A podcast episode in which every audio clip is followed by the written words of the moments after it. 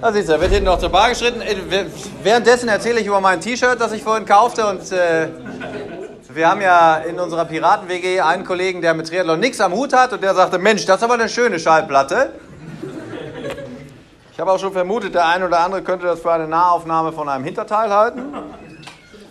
Oder, und jetzt kommt, wie heißt es bei einer Sonnenfinsternis, wenn es außenrum leuchtet? Corona. Es kommt immer wieder. So. So, ich fange an. Es geht los. Sechster Dritter. Überschrift, wir müssen reden. Hm. Heute gilt es also, der Zenit der Lustigkeit hat bitteschön endlich mal erklommen zu werden, wo wir uns doch genauso leider wie tatsächlich auf der Zielgeraden der uns bescherten Verbundenheit befinden. Das hat einstweilen derartige Ausmaße angenommen, dass ich meine persönliche Leibesertüchtigung hinten anstellen musste, um mich voll und ganz auf diesen Klamauk zu konzentrieren. Wobei, ich habe recherchiert und der Fachterminus lautet epischer Quatsch. Episch, weil es vor allem ja lang ist, bevor es lustig wird. Und ihr wisst gar nicht, wie lang. Ich habe mehrere Stellen eingebaut, wo wir überspringen können. Wenn ich merke, dass ihr es alles nicht lustig findet, kürze ich ab. So. Also wenn ihr schnell raus wollt und mehr trinken, nicht lachen. Dann kürze ich ab. So. Und für den Fall, dass das heutige mir aufgetragene Registerziehen nicht zur ersehnten Heiterkeit führt, starten wir in den Vorleseabend mal wieder mit einem kleinen infantilen Scherzchen. Die zünden ja doch immer am besten. So. Ich zitiere, der Löwe ruft alle Tiere zusammen und sagt, ihr müsst mir alle ein Stück Fleisch mitbringen, ansonsten haue ich euch meinen Pimmel auf den Kopf. Kommt einer nach, nach einer Zeit, kommt der Hase und sagt, tut mir leid, Löwe, ich bin ein Hase, ich kann nicht jagen, ich habe dir aber Karotten mitgebracht. Der Löwe haut dem Hasen den Pimmel auf den Kopf und der Hase weint und lacht abwechselnd. Warum meinst du? fragt der Löwe. Weil es weh tut, sagt der Hase. Und warum lachst du? Da hinten kommt der Igel mit Pilzen.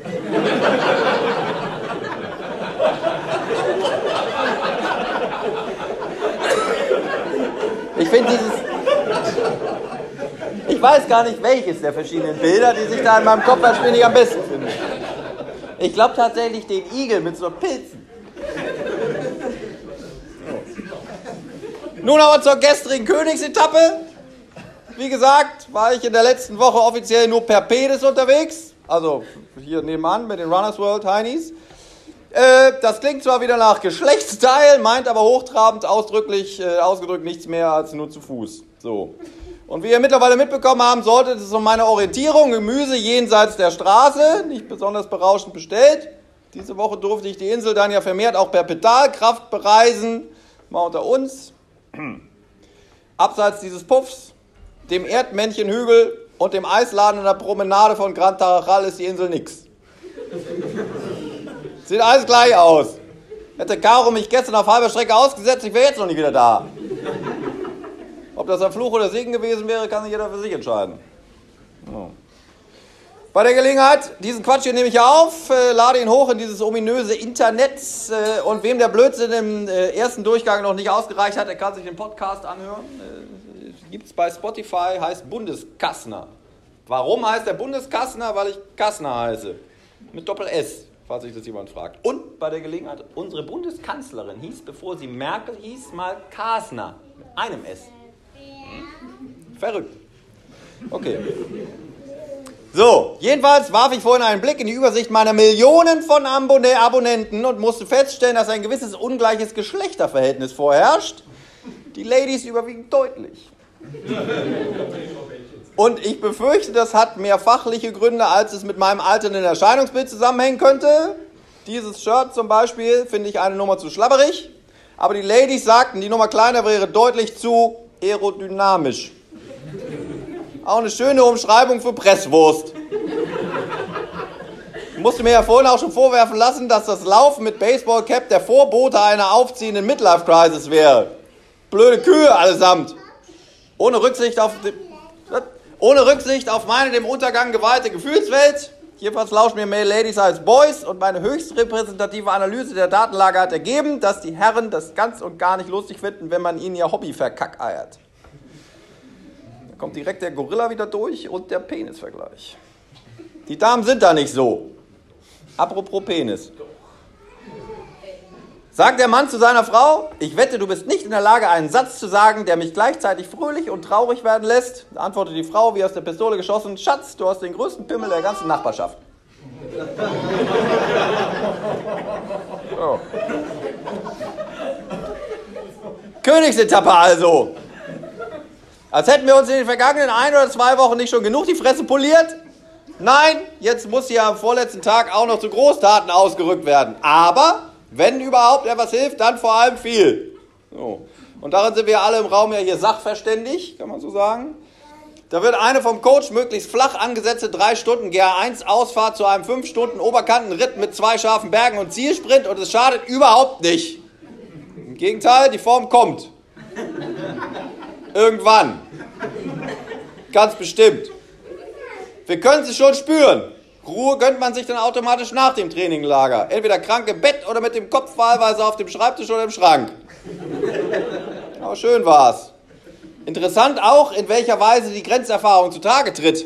Während einigen nach getaner Arbeit der Arsch explodiert, ist beim anderen der Nacken, die leergelutschten Beine, die verbrutzelten Extremitäten oder gleich das komplette Dasein. Wie sagte der Kienle mal so treffend, da taten ihm sogar die Haare weh. Apropos Sonnenbrand. Eincremen ist für Sissis. Die gebräunten Extremitäten nebst harter Kante sind für die Triathleten, was die Tieferlegung für den Autoproll ist. Je krasser, desto besser. Und das Pellen der rot verbrannten Deckschicht ist das radelnde Äquivalent für das Aufsetzen des tiefer liegenden Golfs bei der Tiefgarageneinfahrt. Tut weh und ist erstmal nicht schön, führt aber am Ende zum Ziel. So. Eincremen fiel also besonders während der ersten Tage aus, stand übrigens auch so im Trainingsplan. Im Kleingedruckten.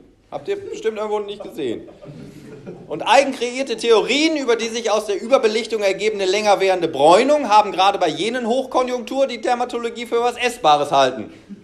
Dann aber mit Ketchup. So, zurück zu gestern. Wer nach überstandener Höllentour und der zumeist vergeblichen Suche nach irgendwelchen Erdmännchen, ich habe übrigens nachgeschlagen, das sind keine Erdmännchen, das sind Atlashörnchen. Und die gelten hier auf der Insel als Plage für die Landwirtschaft. Daraus wiederum ergeben sich eine Frage und eine Idee. Erstens, wer die Weiden und Wiesen deutscher Breitengrade gewohnt ist, mag sich fragen, wie weit her es mit der Landwirtschaft in dieser Sand- und Steinwüste sein kann. Oder ob wirklich die Atlashörnchen schon alles aufgefressen haben. Vielleicht sind das auch verkappte Triathleten bzw. Heuschrecken, aber da kommen wir später nochmal zu. Zweitens, wenn die kleinen Nager also eine Plage sind, schlage ich vor, Tabeas Idee äh, in die Tat umzusetzen und jeder Finder eines solchen vermeintlichen Erdmännchens steckt sich eins in die Trikottasche, um es mit nach Hause zu nehmen. Den Rest der Ausfahrt guckt es dann hinten raus und bewirft die Nachradelnden mit Nüssen. Ich will nochmal zur Heuschreckenplage zurückkommen, die sich Triathleten nennt.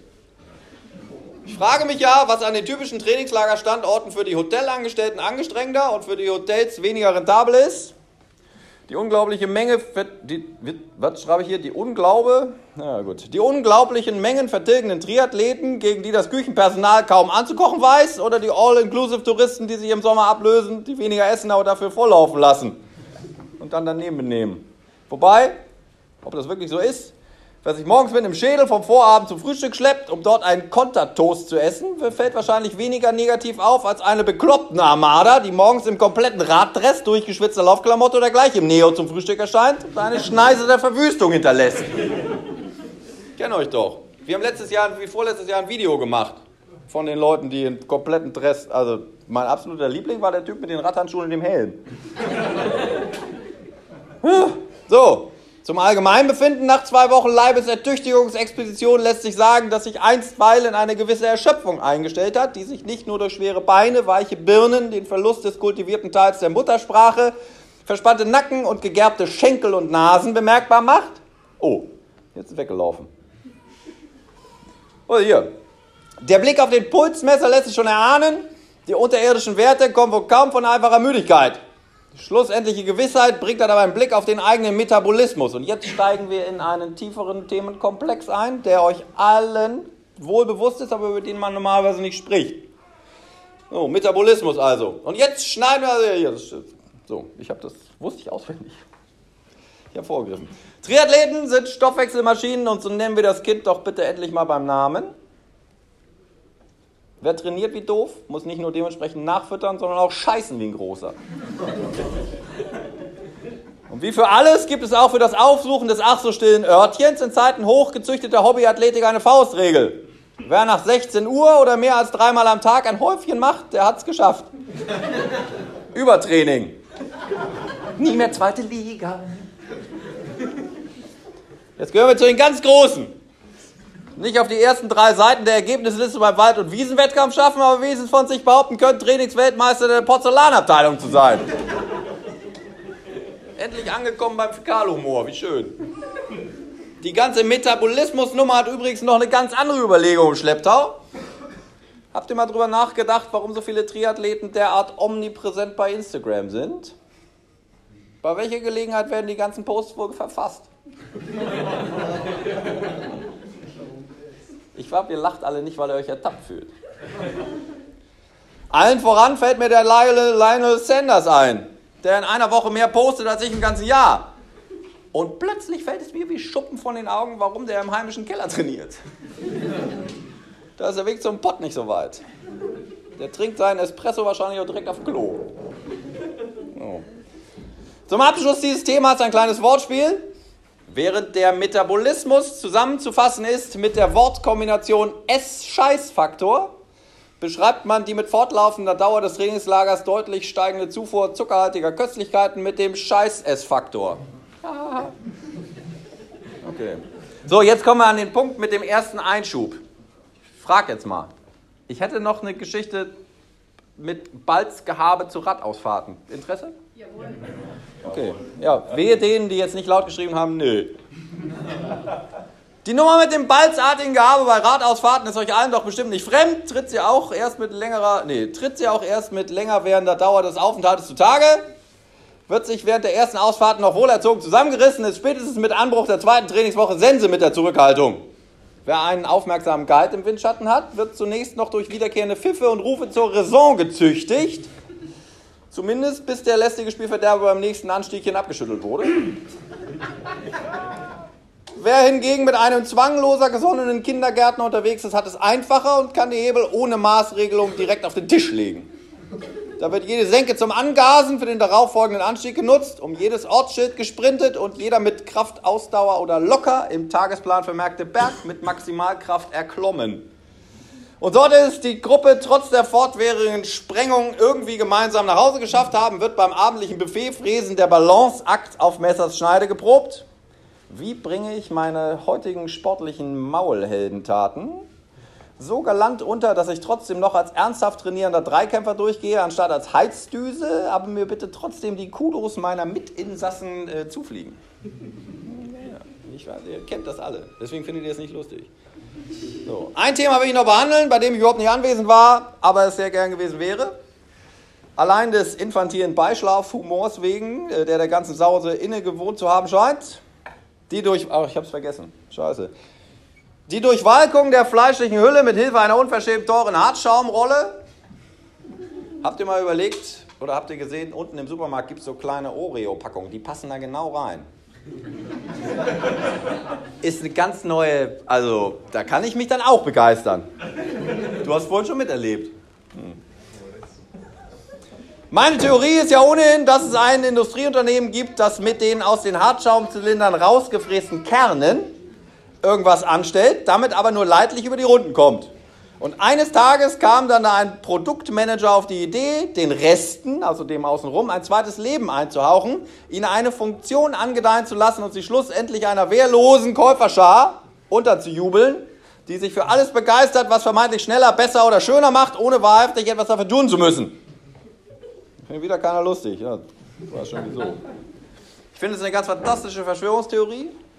Stellt euch mal vor, dieses ganze Faszien-Ding wäre nicht der gelehrten Feder einer Physiotherapie-Koryphäe entsprungen, sondern einzig dem Gewinnmaximierungstrieb eines verzweifelten Herstellers für Hartschaumschlagstöcke oder Hüpfbogengebläse. Was ich eigentlich wollte. Als wäre die Blackroll in ihrer Urform nicht schon Teufelswerk genug, kann man das Ding nunmehr durch Dreingabe einer elektrischen Wunderturbine zum Leben erwecken? Kennt ihr? Leider spricht sie anschließend nicht und redet einem gut zu, bevor man zwar wieder richtig zur Sache geht und flüstert einem während des Durchmatschens der Waden leise ins Ohr, dass man es äh, gleich schafft und danach alles besser würde. Nein! Das Scheißding vibriert dann auch noch. Himmel! Wie ihr festgestellt habt, bin ich ein großer Freund der kleinen Witze. Und wenn irgendwas stabförmig ist, irgendwo reingesteckt wird und vibriert, ist bei mir kein Halten mehr. Ich dachte ja, dass ich der Einzige wäre, der derart pubertären Scherzchen etwas abzugewinnen wüsste, aber nein. Unreife Witze unterhalb der Gürtellinie funktionieren ja vor allem äh, jeher am besten. Da wächst man auch nicht raus, wie ich auch bei euch immer wieder merke. Befragt man übrigens den Thesaurus nach einem Synonym für infantil, schlägt die überhebliche Sau zurückgeblieben vor. Na, hallo! Scheißding auch noch anmaßend. So, wir kommen zum Schluss. Normale Menschen hängen sich im Urlaub mental wie leiblich auf die Wäscheleine, um den Denkapparat vom sie alltäglich umtreibenden Wahnsinn zu entlüften und die sie umgebende Hülle endlich mal von den Strapazen der Schwerkraft zu regenerieren. Stehen, gehen, sitzen, Treppe steigen. Sein an sich strengt ja zunehmend an. Die suchen dann ihr Heil im heimischen Garten, am Strand oder in der Zerstreuung einer Reise an möglichst exotische Destinationen, was dann aber doch wieder im Rumlatschen und Begutachten von Sehenswürdigkeiten ausartet. Eine Krux. Dem dreiathletischen Volk völlig unbekannt. Wir nämlich. Und ihr vor allem. Ich habe ja hier so ein bisschen rumgehandelt und Quatsch gemacht, aber ihr sind nach zwei Wochen Trainingsendlager, Subfontanell, zwar ähnlich gut durchgeweicht, aber bewegungsapparatistisch so dermaßen im Sack, dass wir eigentlich zwei Wochen Urlaub bräuchten, um wieder klarzukommen. Stattdessen wird die Regenerationsobliegenheit mit zur Arbeit genommen, in der leisen Hoffnung, dass niemand merkt, wie sehr man sich im Urlaub den Hintern versohlt hat oder hat versohlen lassen. Irgendwann geht jedenfalls auch das schönste, trainingsplanhörigste, sonnigste und vokabulär verblödetste Trainingslager einmal zu Ende. Ich weiß nicht, wie es bei euch ist, aber also wenn ich ins Trainingslager fahre, muss ich danach erstmal zum Resozialisierungskurs. Ich habe auch darüber mal einen Artikel geschrieben, da kamen nicht viele verschiedene Worte drin vor. So. Nach einer finalen Laufrunde, die noch vor einer Woche nicht mal an einem Ruhetag akzeptiert worden wäre, einem letzten Stück Kuchen nebst Kaffee con Leche, dem obligatorischen Schwanzvergleich der insgesamt abgeschlappten, gekurbelten und geplanschten Kilometer, und dem gegenseitigen Lobhudeln, dass alle unverbeult wieder nach Hause gekommen sind, werden die importierten Drahtesel zerlegt und die 27 Tonnen Equipment verstaut. Letzter Heuschreckenflug zum Buffet mit einem kleinen Erdmännchen, Erdmännchenhörnchen in der Hosentasche. Plage. Fuck.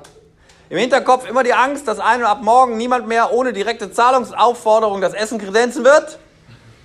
Obendrauf ganz unathletisch und vernünftig, und da kommen wir jetzt zum, zum abschließenden Teil des Abends, äh, das ein oder andere alkoholgehaltige Getränkchen und zack, ist Schluss. Fertig. Schön, dass ihr da wart. Vielen Dank.